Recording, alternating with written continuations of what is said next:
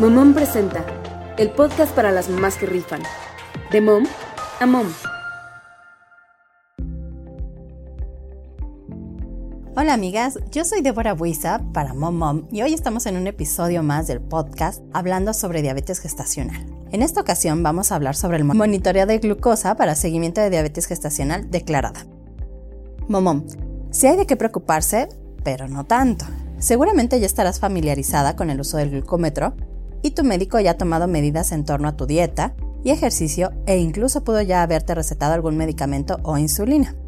Si sigues sus indicaciones y atiendes a las instrucciones que te dé tu profesional de salud, todo saldrá bien y tu salud volverá a la normalidad en las semanas siguientes a tu parto.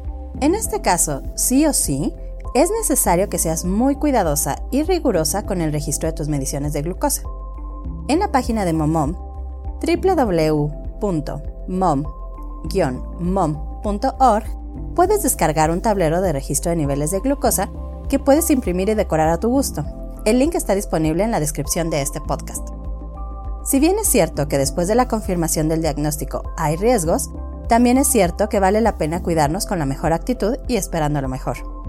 El acompañamiento de tu médico, las medidas de dieta, ejercicio y medicamentos reducen de manera casi determinante los riesgos en tu embarazo cómo llevar el control de tus mediciones en el tablero. Ya sea que hayas descargado el tablero que hicimos para ti o que hayas decidido elaborar uno tú misma, hay que registrar los siguientes datos. Un apartado de fecha. Escribe el día de la semana, la fecha, el mes y el año. Otra columna para la hora. En la siguiente columna, registra la medición arrojada por el glucómetro y a desayunar. Al terminar de desayunar, espera dos horas para realizar una nueva medición y regístrala en la siguiente columna. Tu médico puede cambiar el tiempo de espera, así que en este punto espera que él lo defina. En la siguiente columna se llamará menú. Ahí describe lo que comiste. No hagas trampa. Escribe si hubo un gustito dulce, un pan, bebidas azucaradas o jugos procesados, cualquier cosa que haya salido de la rutina. Después tendremos la columna de incidencias. En ella registra factores que pudieran haber influido en la medición. Puede ser, no sé, un susto, un sobresalto, un disgusto, alguna emoción fuerte o alguna discusión. Repite la operación para la comida y la cena. Existen algunos casos en los que dependiendo de la gravedad del padecimiento, tu médico indique que requieres más mediciones. Para ello hemos diseñado un tablero más libre para que lo adecues acorde a tus necesidades, también disponible en el link de este podcast.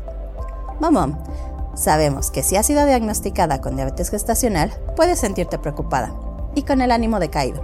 Pero no te preocupes, la ciencia dice que 9 de cada 10 mamás que siguen su tratamiento e indicaciones tienen un embarazo y parto sin el mayor sobresalto. En caso de estar iniciando este mágico viaje, acostumbrémonos a prevenir. Más vale pecar de preventivas que corregir sobre la marcha. Los queremos sanitos, momom, a ti y a tu bebé. Yo soy tu amiga Débora Buiza. Nos vemos a la próxima. Bye bye. Momom presentó el podcast para las mamás que rifan. De mom a mom.